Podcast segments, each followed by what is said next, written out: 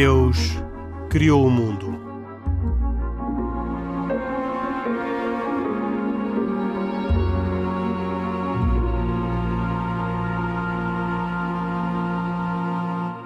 Boa noite, bem-vindos a mais uma edição de E Deus Criou o Mundo, um programa semanal de autoria com produção de Carlos Quevedo, hoje com cuidados técnicos de João Carrasco.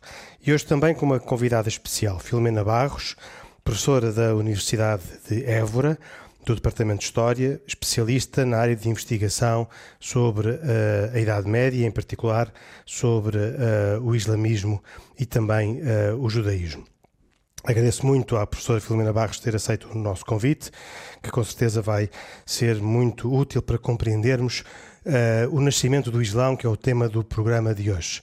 Mas antes de avançar para o tema do programa de hoje, gostava de perguntar uh, ao uh, Khalid Jamal e ao Pedro Gil o que, como interpretam a eleição dos seus novos líderes das suas religiões, porque de facto, muito recentemente, Uh, a comunidade islâmica de Lisboa elegeu um novo líder e uh, a Conferência Episcopal Portuguesa também tem um novo bispo presidente. Pedro Gil, começo por, pela, por si uh, para perguntar o que é que significa ser presidente da Conferência Episcopal Portuguesa. Este é um bispo super bispo que manda nos outros bispos ou qual é o significado que tem um, o presidente da Conferência Episcopal Portuguesa? Bom, é, é, muito menos do que aquilo que se imagina habitualmente, porque eh, ainda que custa um bocado pensar, a igreja em Portugal são 20 igrejas diferentes, são 20 dioceses. Eh, eh, o mundo católico tem uma circunscrição típica, que são as dioceses. E, portanto, nessa diocese quem manda é o bispo, e o bispo é quem é que é a autoridade na igreja abaixo do Papa. As conferências episcopais são estão ao nível dos bispos, se quisermos, ou estão até de baixo, portanto estão ao serviço dos bispos. É uma entidade de informação, uma entidade de partilha de preocupações e experiências, em que se acertam critérios de ação, coordenam-se esforços e, portanto, é, é, é só que um, lugar onde os bispos portugueses acabam por se conhecer eh, reciprocamente e os problemas que, todas as dioceses têm, um bocado também a ordem a ter uma certa atuação uh, harmónica e, unânime dentro do país, para que não haja muitas diferenças entre as dioceses. Portanto, mas não é claramente o chefe da Igreja em Portugal, é o presidente, sim, de uma entidade de coordenação chamada Conferência Episcopal. Uh, Dom José Ornelas, uh, em muito, teve muitas entrevistas e uh, não, não quero uh, uh, sublinhar nenhum aspecto em particular, mas ainda assim gostava de perguntar ao Pedro Gil o que é que ela acha da afirmação que foi feita de que Portugal já não é um país católico. Bom, eu, eu acho que há aqui uma certa vamos dizer assim, uma mistura de, de, posições. Habitualmente os católicos reivindicam a, a, sua marca católica no país isso é certamente verdade, nós reconhecemos, mas ao mesmo tempo também, se formos a ver, eh, Portugal é um país em que muita gente, mesmo sendo batizada, perdeu a noção de que Deus é mesmo alguém que está vivo e que entra na vida cotidiana.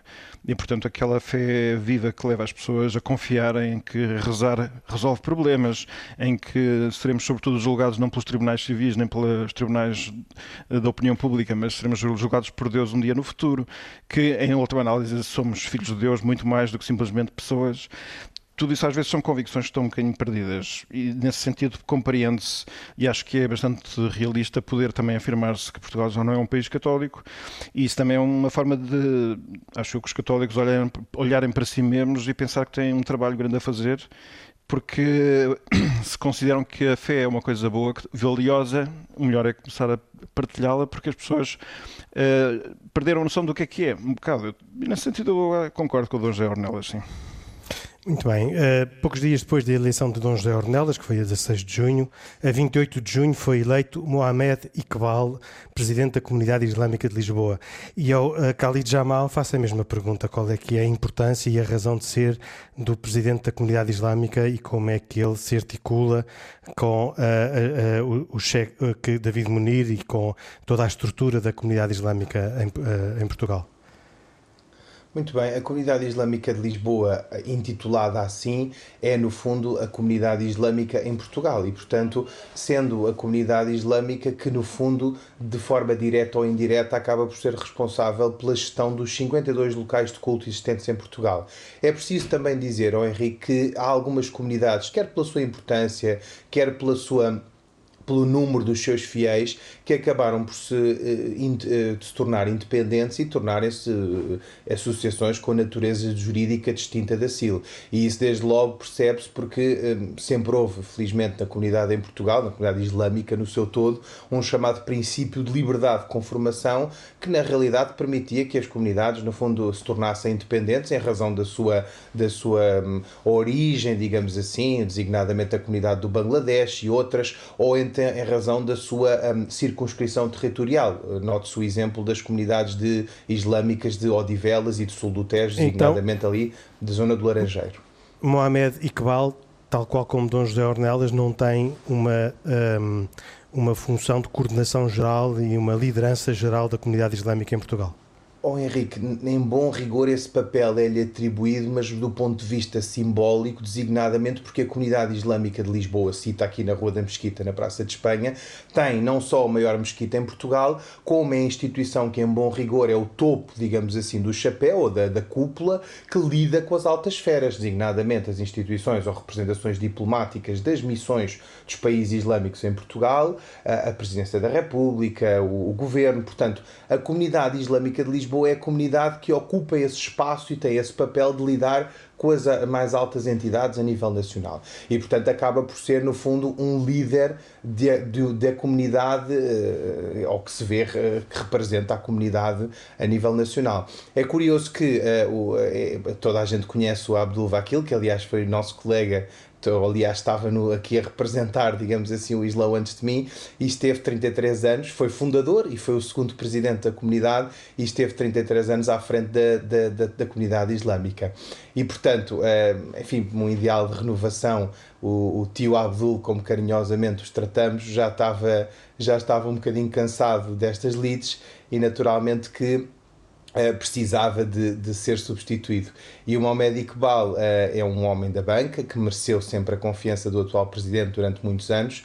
Eu trabalhei com ele na altura quando foi vice-presidente uh, e, portanto, foi a escolha natural. Enfim, é uma pessoa que eu conheço bem, é uma pessoa sensível, atenta e especialmente moderada. Portanto, no fundo, vai dar uma certa continuidade na, ou na linha da, daquilo que a CIL tem feito. Muito bem. Um, são duas pequenas notícias com que abrimos este programa, uh, de notícias recentes.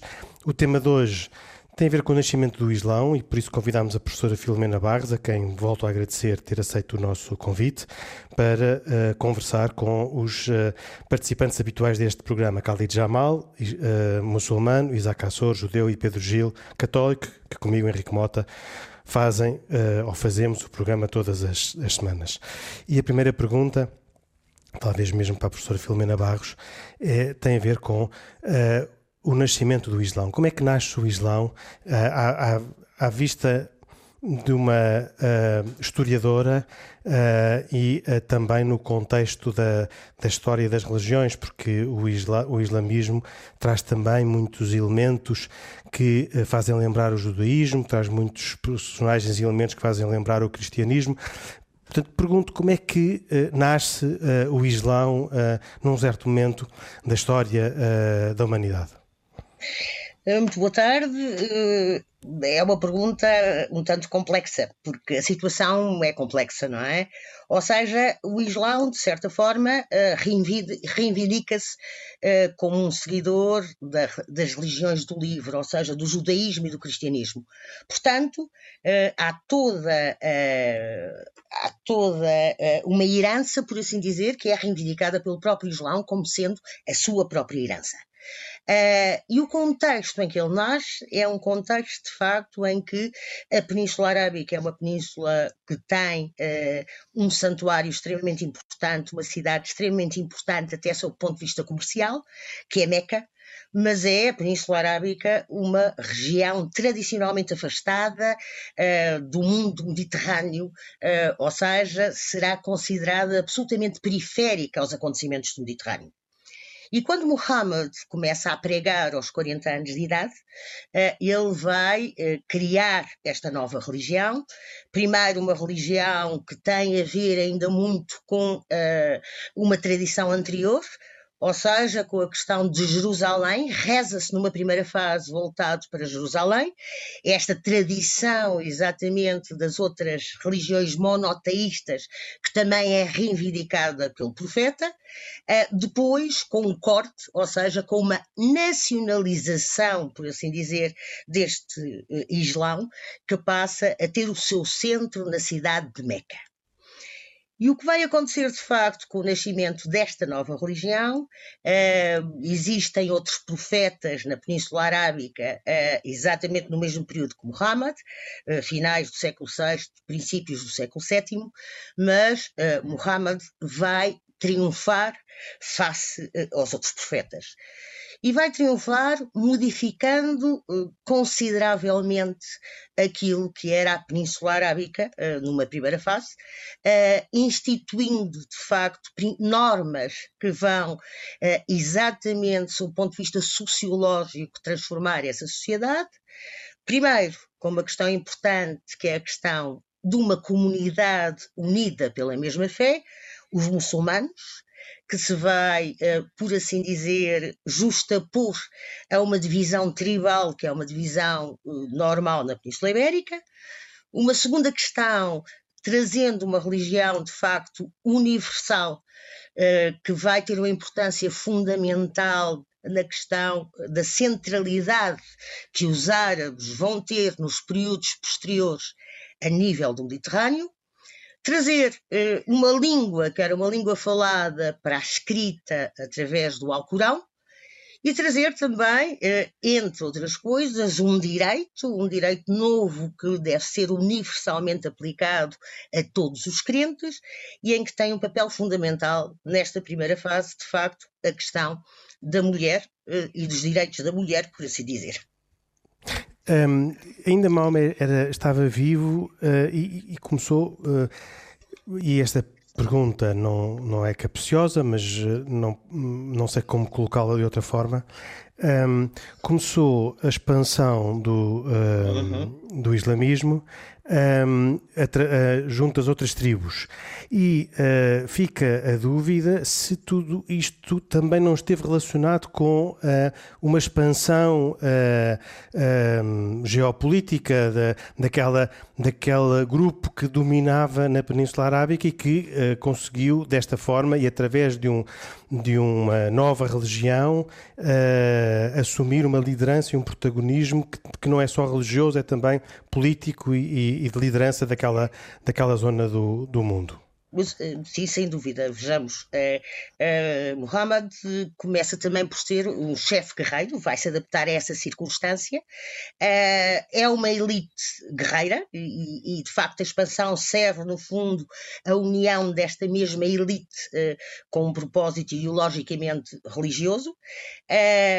mas, atenção também a uma questão: o Islão tem um percurso único é a única religião Uh, que nasce uh, e que muito rapidamente se vai expandir. Ou seja, isso não acontece com o cristianismo, não acontece com o judaísmo, acontece no contexto específico uh, já do século VII e acontece com esta religião que, no fundo, tem por trás esta elite guerreira. E porquê? Por causa de, de ser uma elite guerreira e de ter usado uh, esse, o método próprio da, da, da, da, dominação política ou por causa da, da proposta religiosa que fazia? Não parece que fosse uh, uh, por causa da proposta religiosa, ou seja, isto é uma questão ideológica, mas de facto as condições são condições muito propícias à expansão, e eu diria neste caso concreto, de uma elite árabe. Uh, é um momento em que o Império Bizantino, o Império Sassânida da Pérsia estão em decadência, é portanto um momento em que se pode de facto uh, avançar uh, num sentido de expansão destas fronteiras, e por outro lado também porque uma questão absolutamente fundamental em tudo isto é que esta expansão é uma expansão que vai favorecer determinados grupos não muçulmanos, não árabes, que inclusivamente a vão apoiar. Ou seja, porque o Islão também se apresenta, primeiro, numa tradição de uma religião, que é uma religião uh, nova, uh, mas que tem, de facto, traços bastante mais antigos e familiares. Uh, é uma religião que vai, de certa maneira, e uma conquista que vai, de certa maneira, favorecer grupos cristãos, inclusivamente no Egito há um estudo extremamente interessante porque depois da conquista do Islão vão uh, aparecer uh, fisicamente, vão, -se, uh, vão ser construídas mais igrejas e mosteiros dos grupos cristãos que até aí eram dominados pelo patriarca de Bizâncio e que, portanto, agora vão ter uma expressão própria. Uh, e, portanto, de certa maneira, há um discurso guerreiro, mas há um discurso também, que é um discurso muitas vezes que passa exatamente pelas rendições, pelas capitulações e por uma adaptação muito rápida destes guerreiros a uma cultura mediterrânea, uh, sob o ponto de vista material também, a uma cultura mediterrânea, a uma cultura urbana que, uh, no qual vão desempenhar um papel que tinha desempenhado o Império Romano, que tinha desempenhado o Império Bizantino. Ou seja, o Islão, ao contrário do Daesh, uh, não extermina comunidades. O Islão o que vai fazer vai, uh, inclusivamente através da DIMA, uh, ou seja, uh, o direito que assegura a proteção das minorias, vai continuar um Mediterrâneo multicultural e multirreligioso. O Henrique, eu não sei se, era, se é, é, está pensado para o nosso programa, mas eu por acaso tenho uma curiosidade especial em saber qual é que é a forma pela qual uh, o Islão chega aqui à Península Ibérica? É isso? nós, nós, vamos ter um programa só sobre isso, ah, que vamos também gravar com a professora Filomena Barros. Muito Portanto, bem. Uh, então, eu então propunha que deixássemos o tema para esse outro programa. Sim, sim, então. Um, um, e, enquanto não vêm outras perguntas dos outros uh, participantes habituais, uh, eu ainda tenho aqui, uh, gostava de, nesta linha, de facto, voltaremos seguramente a falar do Daesh e da, da uhum. como é que se compreende esta diferença que acabou de sublinhar, mas ainda assim parece-me daquilo que explicou que estamos a falar de um proselitismo agressivo que uh, joga ao mesmo tempo convicções religiosas com interesses económicos e tribais que uh, levam a esta expansão rápida do, do Islão por toda a, a, península e até para fora da península, seguindo aqui esta, esta questão que o Pedro Gil estava a colocar. Uh, no fundo, quer dizer, é uma política, é a política feita pelos impérios, o Império Bizantino, como o Império uh, Sassânida, é? foi é exatamente a mesma política, eles vão, no fundo, uh, ter um modelo, um modelo de expansão imperial uh, do Mediterrâneo, exatamente como tiveram o Império Bizantino ou tiveram o Império Sassânida. Atenção, é uh, uh, só para dizer que, de facto, uma questão importante é que uh, esta conquista muçulmana não implica a conversão dos povos uh, que são conquistados. Isso parece-me uma coisa bastante, uh, bastante importante em toda esta questão do que é a expansão do Islão. A expansão do Islão tem muito mais a ver com uma lógica imperial, ou seja, de um grupo de homens que vê as possibilidades e consegue, de facto, uh, esta expansão rápida devido aos problemas que existiam com o Império Bizantino e o Império Sassânida. Portanto, é uma expansão extremamente rápida, é uma uma expansão que não implica, de facto, a conversão dos povos, dos povos conquistados. Mas, professora, se me permitir, sim, sim. gostava só lhe fazer uma pergunta. Diga. Que isto é algo que, pelo menos, que me fica assim um bocadinho aqui ainda a pairar no ar. E tem a ver também um bocadinho com a, com a figura de Maomé. Sim. Do profeta. Uh, Corrija-me se eu estou errado, mas quando Maomé conquista a cidade de Meca, Sim. Ele manteve o centro religioso local, é verdade, uhum. mas todos os templos pagãos de Kaaba, eh, mas destruiu todos os ídolos ali existentes, ou seja, sim, ele, sim, ele, no fundo, ele no fundo uh, quis também fazer uma espécie de, um, de, uma, entre aspas, limpeza do, de algo que não seria monoteísta. Estou eu a perguntar. Sim, sim, sim, sim. Ah, sim, com certeza. Uh, ou seja, a questão do monoteísmo é uma questão extremamente importante para o Islão. Inclusivamente, veja, ainda desde a Idade Média até hoje, há muçulmanos que consideram os cristãos politeístas, é? politeístas é? exatamente por causa da questão da Trindade. E de facto, uma das formas, uh, de facto, como esta uh, religião se vai impor é através, numa segunda fase, do monoteísmo puro. Logicamente que uh, o que Maomé vai o que Muhammad vai reivindicar, isso é uma questão interessante, vai reivindicar o direito a fazer a peregrinação e uma peregrinação que já existia anteriormente é uh, uma peregrinação que ainda hoje tem uma importância fundamental para os muçulmanos e é uma peregrinação que logicamente será islamizada e o próprio espaço será purificado. Uh, porquê? Porque não é, um espaço mono, não é um espaço monoteísta, é um espaço politeísta. Mas, por exemplo, uh, é mantido e faz parte ainda hoje da peregrinação a questão de um meteorito que continua na Caba e que ainda hoje faz parte do ritual da peregrinação e que vem desde tempos pré-islâmicos, não é? Portanto, uma certa continuidade. Agora deixe-me dar o exemplo, por exemplo, deixe-me dar o exemplo do que aconteceu em Damasco. Em Damasco, que vai ser a primeira capital uh, do Império Omíada, uh, quando os muçulmanos se instalam, há um grande edifício uh, cristão, que é a, a Basílica de São João Batista. E tanto quanto os estudos o permitem ver, numa primeira fase, o que vão fazer os muçulmanos é dividir o espaço. É um espaço monoteísta, portanto, numa primeira fase, eh, a igreja, a basílica é dividida, uma parte fica para os muçulmanos, outra parte fica para os cristãos. É lógico que esta situação que acontece noutras zonas é insustentável e uh, os Umíadas vão dar outro espaço para os cristãos construírem a sua, igreja e vão transformar uh, a Basílica de São João Batista na grande mesquita Omíada de Damasco. Mantendo, contudo, até hoje, eh, aquilo que é a principal relíquia, que foi a principal relíquia que se considera estar nessa basílica, que é a cabeça de São João Batista. E ainda hoje, dentro da mesquita, existe o espaço consagrado a essa relíquia, que vem do período pré-islâmico. Eu também gostava de fazer aqui uma pergunta que é mais metodológica, que tem a ver com o seguinte: é quais são as fontes que nós temos para o conhecimento da vida de Maomé?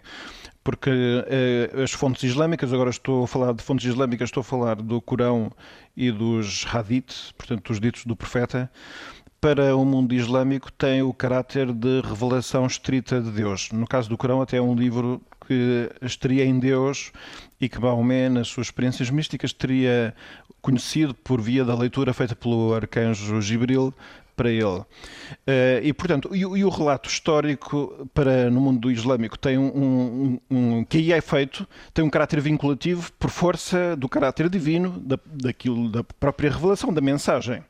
Uh, no entanto, nós aqui nos nossos programas, de vez em quando, uh, quando falamos deste tema, tropeçamos sempre com um facto, que é o facto de que na narração que se faz de factos que, estão contidos nos Evangelhos ou no, na Torá, há uma discrepância e tipicamente do lado do, da fé islâmica a resposta é que uh, esta da versão islâmica corânica é definitiva porque é divina. Pronto. E a pergunta que eu faço é se que outras fontes não corânicas existem e se elas confirmam a narração corânica. É, é, é uma excelente pergunta. Eu não sou exatamente uma especialista nesta questão, mas devo dizer que há, uh, da parte, uh, e agora estou a falar uh, dos intelectuais do Ocidente, que foram os primeiros a debruçar-se sobre este fenómeno, existem perspectivas um bocadinho dispares sobre a questão, inclusivamente da própria escrita do Corão, ou quando terá sido feita essa a, versão uh, que nós conhecemos agora e que se pensa uh, neste momento que uh, é de um período mais tardio do que aquele que, em princípio, os muçulmanos consideram como tal. Agora, tem toda a razão, o Islão fornece-nos e forneceu-nos ao longo dos tempos muitíssima informação com os hadith, com a biografia dos homens que fizeram, dos transmissores dos hadith, imensa informação sobre os primeiros tempos do Islão, sobre as personalidades, inclusivamente, é, é, uma, é uma cultura de nomes. Nós transmitimos uh, centenas, se não milhares de nomes daqueles que foram os primeiros crentes do profeta, daqueles que foram transmitindo os rádios, à mesma ciência que estuda esses transmissores dos rádios ao longo de séculos. Quais são as fontes que nós temos? Há uma crítica dessas mesmas fontes, logicamente feita uh, por estudiosos não islâmicos. Uh, pouca coisa mais, há a poesia, uh, há a poesia pré-islâmica que uma parte foi exatamente recuperada pelo Tariq Ramadan, o seu estudo. Há algumas fontes cristãs que vão falando de Muhammad, mas de uma forma uh, muito exterior, uh, uh, ou seja, que não pode ser comparável à transmissão que nos é feita pelo Corão. Ou seja, essa exegese interna que se faz, e muitos muçulmanos fazem, como também muitos ocidentais fazem, de facto tem poucas bases comparativas a nível da produção de fontes da produção histórica do período em causa. Eu gostaria de acrescentar aqui um ponto uh, para complementar o, o, a vantagem de falar a seguir à Filomena Barros é que de facto ela resumiu bastante bem e de forma muito ampla e abrangente, e diria, uh, um, um bocadinho desta, desta história do Islão.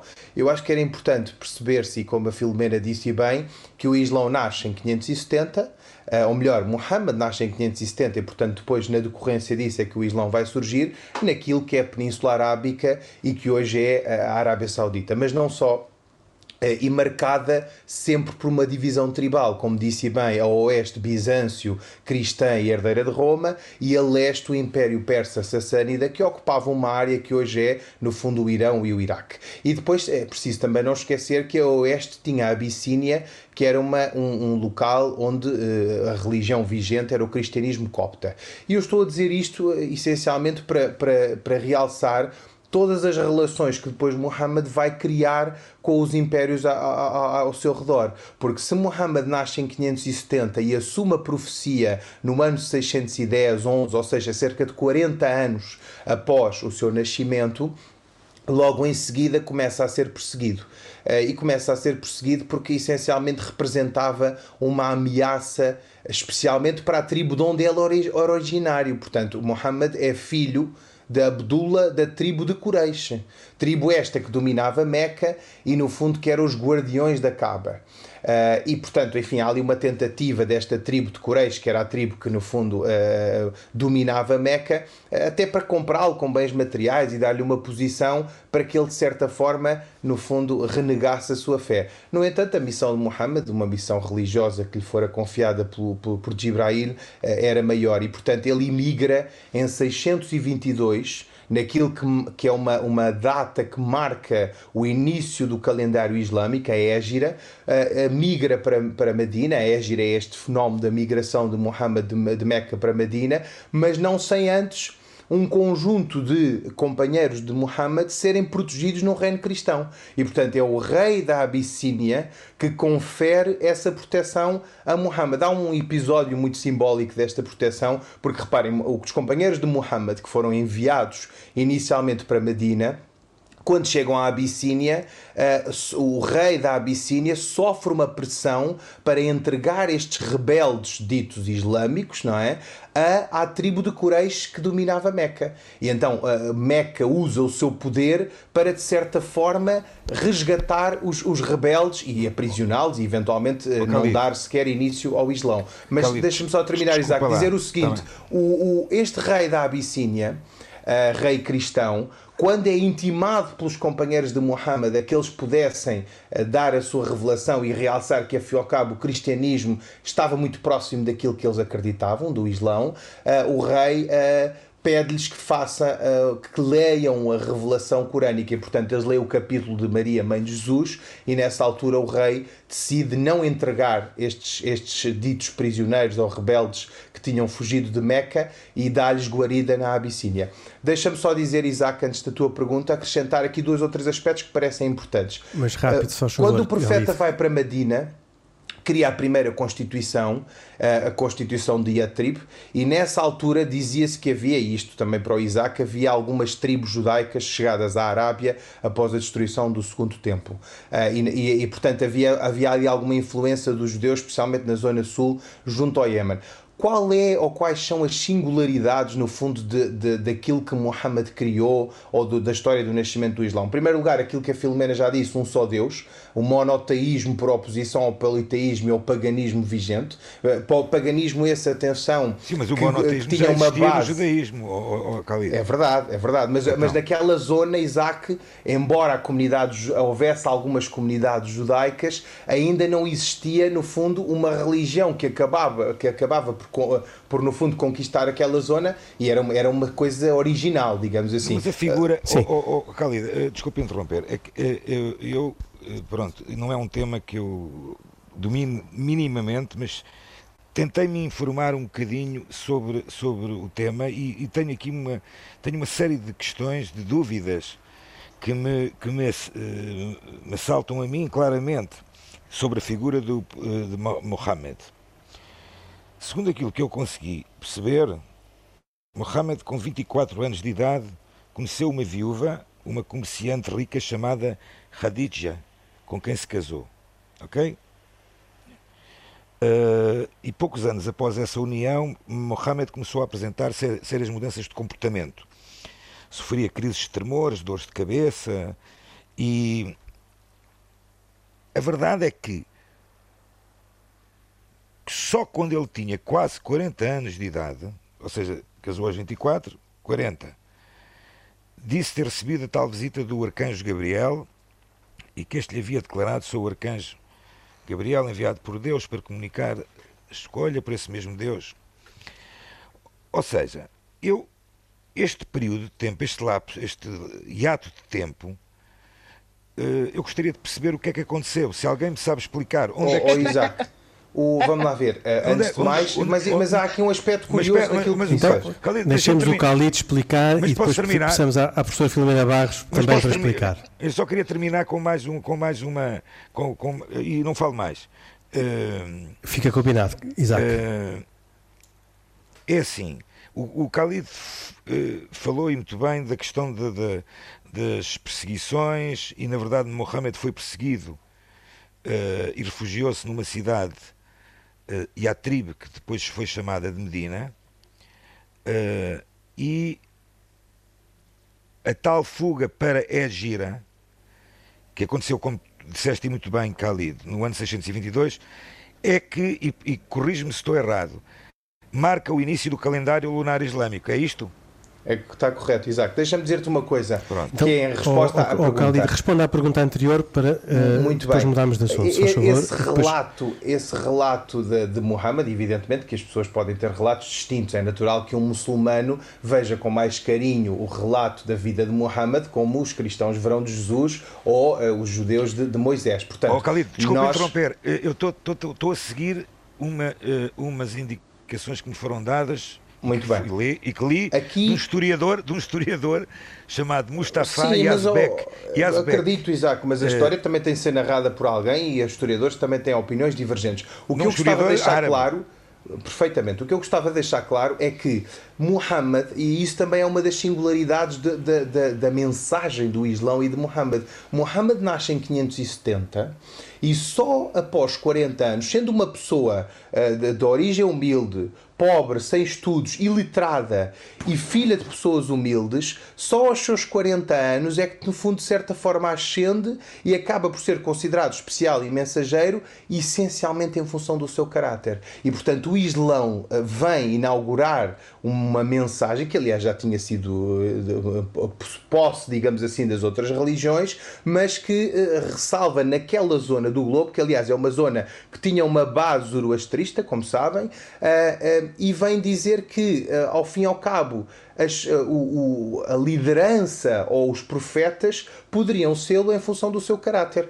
Uh, já falámos aqui daquele exemplo, por exemplo, do escravo que foi libertado e que foi considerado o primeiro muezzin do Islão. Para além disto, e para terminar, dizer que houve ali algumas questões muito importantes, designadamente, uh, e esta para mim é das mais importantes, é que a religião não deixou de poder ser usada e instrumentalizada como fonte de rendimento. Reparem que a tribo de, Meca, a tribo de Quraysh, tinha cerca de 300 divindades depositadas na Kaaba, cujo principal deus era Hubal, e era um, e era um deus que no fundo abençoava as caravanas que vinham da Síria e de outras zonas em direção ao Meca. E portanto, Muhammad, ao ameaçar de certa forma esta, esta hegemonia ou estas relações mercantilistas que as tribos de Meca tinham com os seus, com os seus uh, uh, vizinhos, digamos assim, acaba por constituir uma ameaça e, e, é por essa razão que é perseguido e que depois, mais tarde, uh, imigra para Medina. Professora Filomena Barros, gostava de ouvir a sua resposta à primeira pergunta do Isaac Açores, se faz favor. Uh, pronto, na perspectiva de uma historiadora, tem algumas de, diferenças, logicamente, com, com, o Khalid. Ou seja, a, a, resposta concreta é que, de facto, nós não sabemos, ou sabemos muito pouco, do que foi a vida uh, do profeta uh, entre o seu nascimento e a primeira revelação aos 40 anos.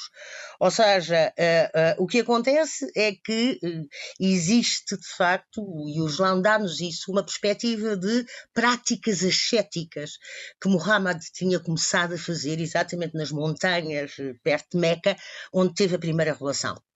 Uh, existem, existem as setas, de facto, na Península Arábica, e nós sabemos isso, e, portanto, é perfeitamente possível. A outra questão é que a primeira vez eh, que uh, o profeta tem uma revelação, uh, eu penso que é um hadith de, de, de Buhairi, corrija-me que uh, Está correto, Buhari, sim. o que acontece é que Muhammad não sabe, segundo este hadith, aquilo que está a acontecer.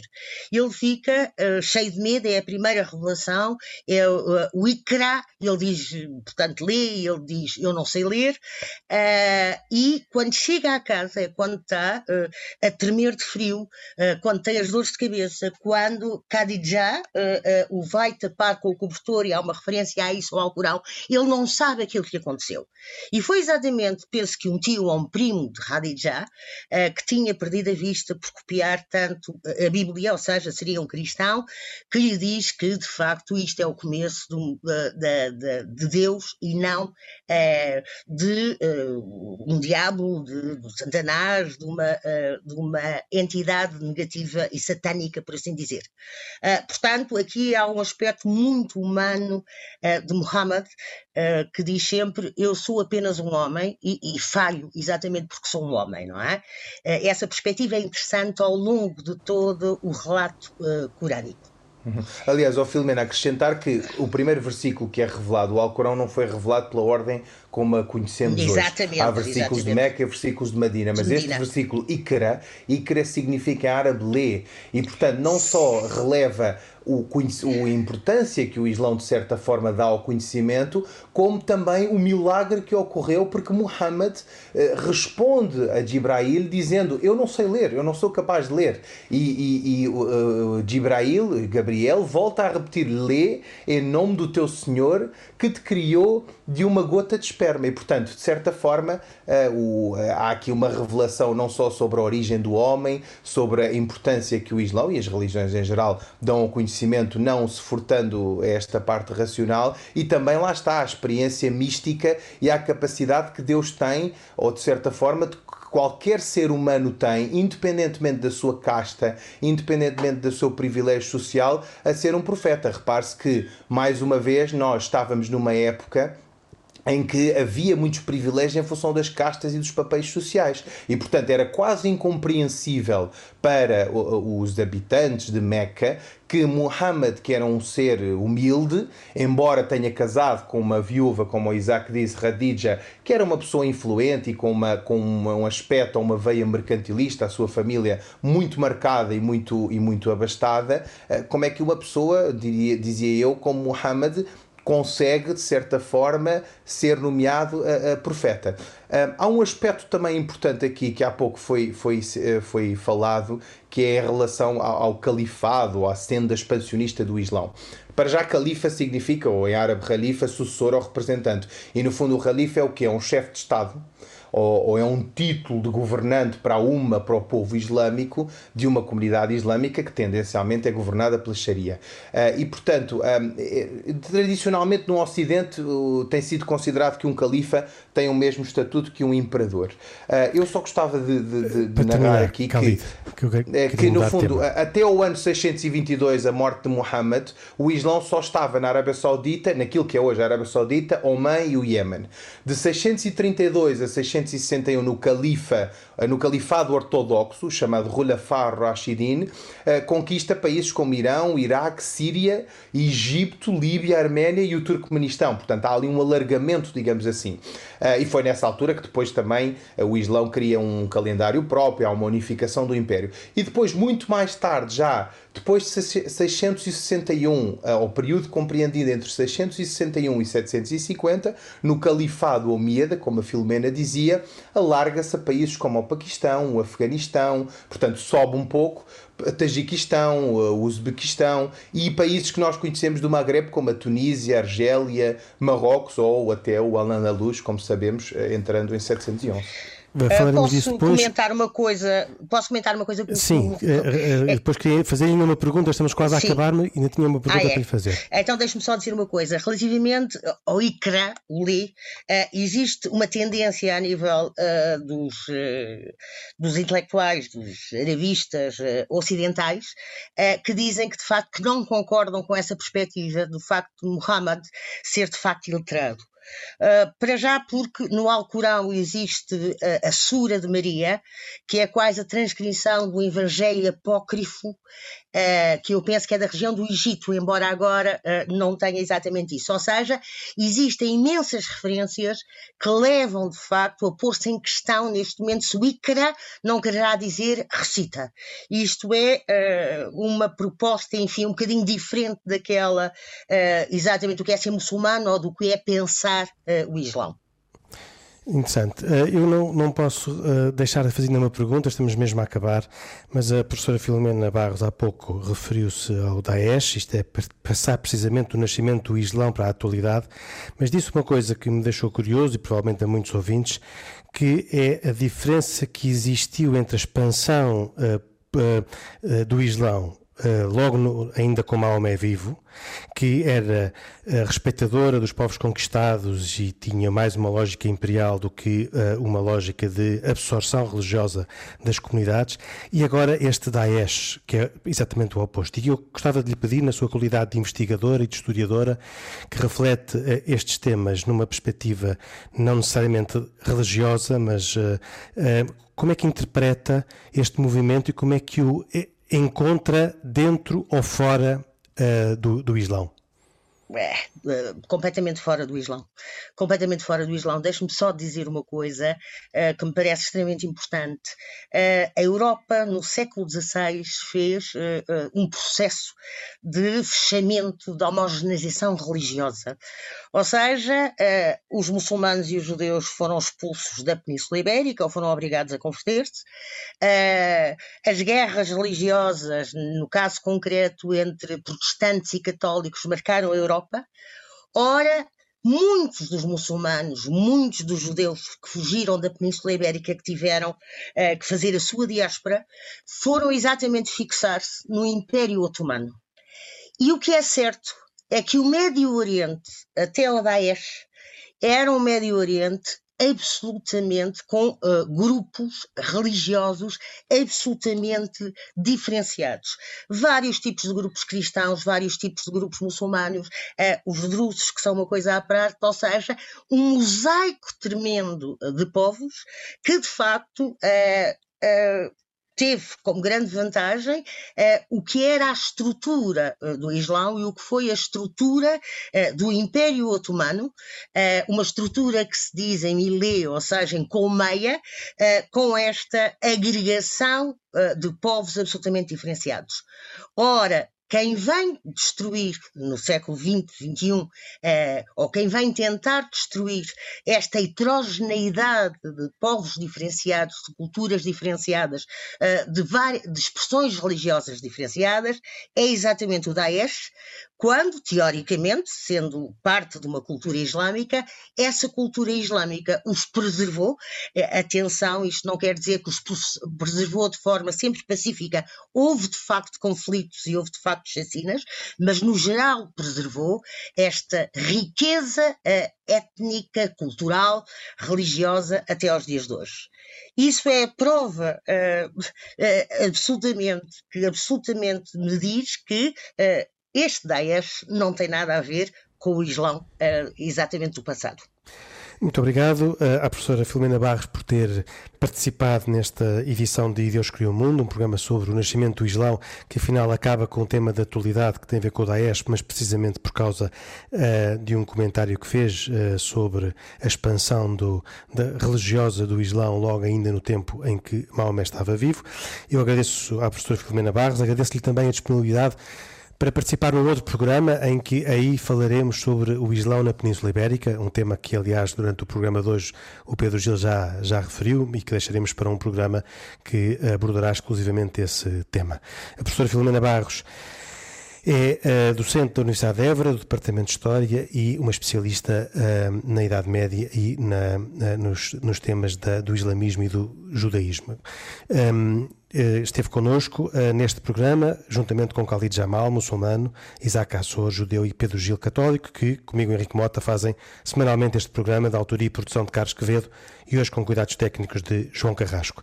Se por acaso chegou já com o programa em curso, não se esqueça, pode sempre uh, uh, fazer o download no site da rtp.pt e ouvir este programa desde o início. Nós voltamos dois, oito dias. Até para a semana, se Deus quiser. Boa noite.